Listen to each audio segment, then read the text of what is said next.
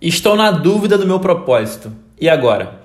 Mas Arnaldo, eu já li o seu livro, pensei, pesquisei, fiz cursos, conversei com amigos e continuo na dúvida. O que eu faço? Calma, eu tenho duas soluções para você, uma mais sensível e outra mais prática. Começando pela sensível, você já parou para escutar o seu coração? Já tentou seguir sua intuição? Já se atentou para os sinais que a vida tenta há tanto tempo te dar?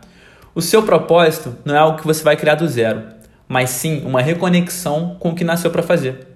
E se você nasceu para gerar algum tipo de impacto, o mundo não vai desistir de você. Não vai desistir até que você exerça esse papel e deve estar te jogando os mais variados sinais ao longo da vida para que acorde.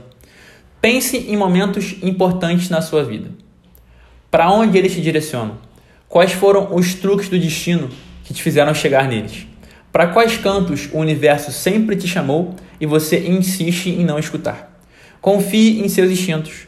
Não é por acaso que aquele filme sempre aparece quando você liga a TV ou que aquela pessoa sempre cruza o seu caminho. Aceite os presságios, investigue e se aproxime da sua grande missão em vida.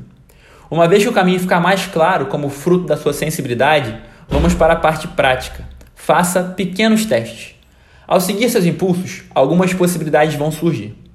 Para decidir entre elas, faça pequenos experimentos que possam te sugerir qual é de fato a mais plausível no momento.